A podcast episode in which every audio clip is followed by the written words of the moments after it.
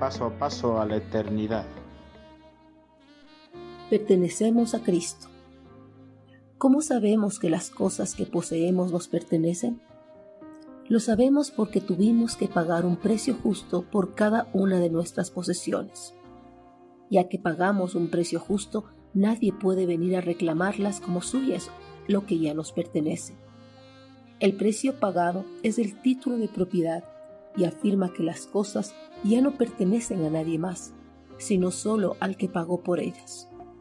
La vida del hombre, al igual que las cosas materiales, tienen un precio y si alguien quiere tomar posesión de ella, tiene que pagar ese precio.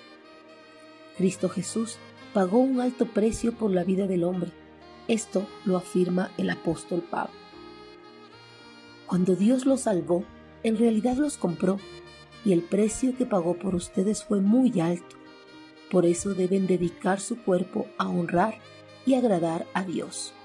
Primera de Corintios 6:20 la vida del hombre no le pertenece más al hombre, ya que su vida fue comprada por un alto precio.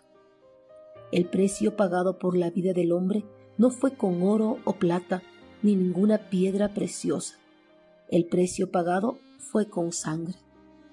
No con la sangre de un animal ni con la sangre de un simple mortal. El precio pagado fue con la sangre del Hijo de Dios.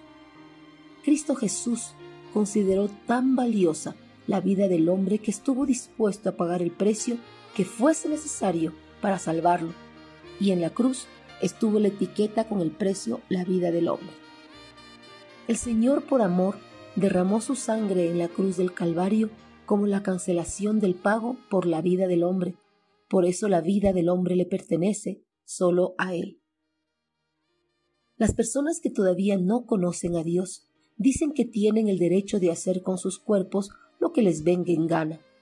Aunque piensen que eso es libertad, no son libres, más bien son esclavos de sus deseos pecaminosos. Pero una vez que la persona decide aceptar el sacrificio que Cristo Jesús realizó en la cruz del Calvario como pago por su vida, el Espíritu Santo viene a su vida y mora en él.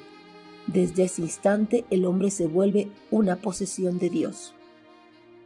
Ahora que hemos aceptado a Cristo, somos su posesión más valiosa, tanto por creación como por redención.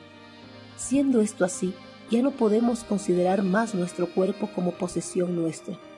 Si lo tomamos y usamos de la manera que quisiéramos, entonces estamos actuando como unos ladrones, pues estaríamos tomando lo que no nos pertenece. Entonces, tengamos presente que nuestra vida no nos pertenece ni pertenece a la esclavitud del pecado. Nuestra vida pasó a pertenecer a Cristo Jesús. Por eso debemos dedicar nuestro cuerpo para agradarlo, honrarlo y glorificarlo eternamente.